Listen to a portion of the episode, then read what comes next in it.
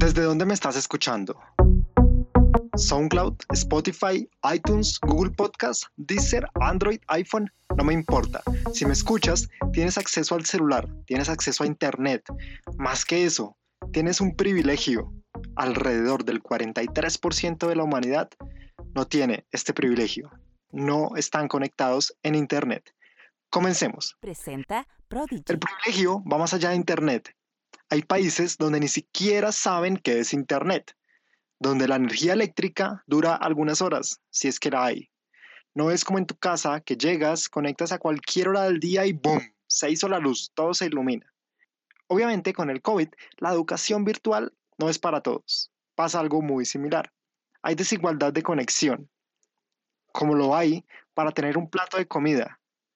Alrededor de 820 millones de personas sufren de hambre en el mundo. 820 millones.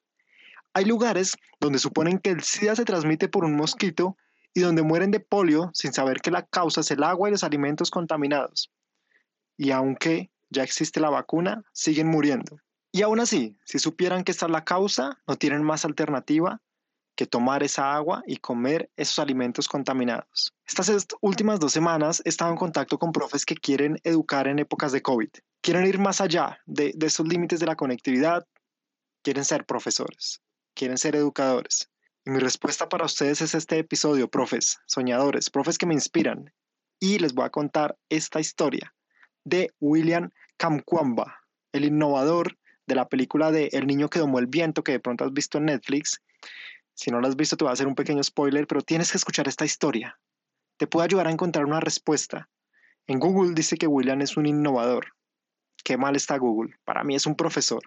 Para mí es un líder innato. Imagina que puedes tener una loca idea, que ese 43% de personas que están desconectadas se pudieran reducir gracias a una idea que tú tienes, que puedes hacer que se disminuya al menos un 3% y pase a un 40% que puedes impactar a toda la humanidad con tus ideas. Bueno, imagina que al menos puedes darle de comer a un país. Bueno, imagina que al menos puedes hacer algo por tu ciudad, o por tu barrio, o por tu familia. O imagina que eres el profesor que le cambia la vida cuando le enseña a un pequeño joven a usar la energía para que él y su familia no mueran de hambre. O que les puedes enseñar a cómo limpiar sus alimentos y cómo tratar aguas residuales para no morir de polio. William Kamkwamba sí que lo hizo, en un país donde solamente había basura acumulada y libros. Malawi, África.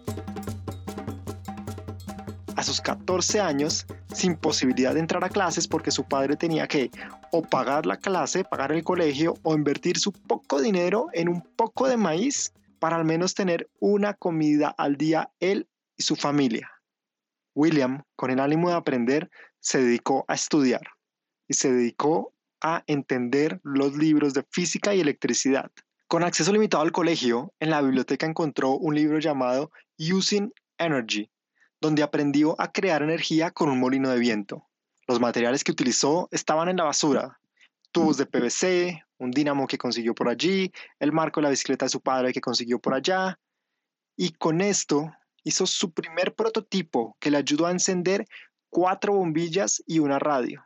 William utilizó su intuición, agregó más aspas, le dio más potencia a su experimento, así logró generar 12 vatios de electricidad. Y más allá de las bombillas y la radio, con esa electricidad logró regar el terreno donde vivían. Así, estos cultivos les, producirían comida y la misma tierra los alimentaría.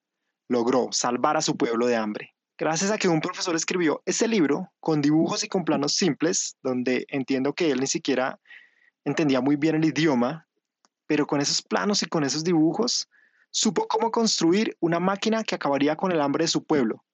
Gracias al poder de lo simple de un profesor, se puede cambiar la vida de al menos un estudiante y ese estudiante puede impactar en todo un pueblo. Hago énfasis en esto para los profes que nos escriben. Yo los leo, estoy pendiente de ustedes. Jason, Doris, Andrea, Adriana, los leo en México, los leo en Argentina. Entiendo sus preocupaciones en los rincones de Colombia donde no llega Internet. Y te quiero contar esta historia para decirte que la respuesta está en lo simple. Lo poderoso es que cambies al menos la vida de una persona. Ahora, el ejemplo de William nos enseña a eso, a volver a lo simple. Si el problema de polio es agua, ¿qué vamos a hacer? Vamos a poner agua, alcantarillados, a romper toda la tierra, a levantar lo que existe para reconstruir una ciudad o un país. ¿O qué pasa si tratamos de hervir el agua todos los días o hacer algo que la desinfecte y que quede 100% limpia? Obvio, obvio, lo estoy diciendo a la ligera, no es tan fácil, pero piensa en las opciones de William. Libros, basura y tubos. Con eso venció el hambre. En épocas de pandemia, profe, sé que te estás frustrando. Sé que no puedes enseñar, sé que si no enseñas no comes, y sé que si no comes, pues te vas a afectar. Sé que es un círculo donde no tienes ingresos, sé que te estás quedando estancado, porque crees que tu profesión no tiene el valor que se merece. Vas a hablar del mal gobierno, vas a decir que te tienen que dar algo, vas a decir que deberían haber antenas en todo el mundo, o fibra óptica, o banda ancha, o esa cosa que nos conecta a Internet. No sabemos cómo se llama, pero eso. Y no, esa no es la respuesta. Mira el ejemplo de William. Volvió a los inicios de la energía. Antes de que Alba Edison, estúpidamente por dinero, nos arruinara la vida, ya existía la energía. ¿Por qué es popular hoy Tesla? ¿Porque la creó Elon Musk? ¿O porque la visión de Tesla era crear energía de forma gratuita, a través del sol, a través del agua? que no se necesitaba consumir recursos del planeta y que por eso diferenciaba tanto de la historia de Alba Edison. Bueno, crear energía no, disculpa. La energía no se crea ni se destruye, solo se transforma. Pero volvamos a nuestros inicios. ¿Qué pasa si tú reinventas la forma de educar? Reinventas ni siquiera. ¿Qué pasa si vuelves a cómo se hacía la educación a distancia hace unos años? Por ejemplo, existían los cursos por correspondencia para aprender a usar la máquina de escribir. Es un punto de inspiración de ver que sí se puede educar, que ya se había hecho y que hoy lo puedes traer nuevamente, de acuerdo al contexto, a donde estés, con ejercicios escritos, con cartas, no importa. Pero, ¿qué tal si grabas tu voz, creas imágenes guiadas y haces clases con esto? ¿Qué pasa si recoges un día todos los celulares de tu del sector, guardas la información y devuelves los celulares? ¿Suena dispendioso? Claro, no va a ser fácil.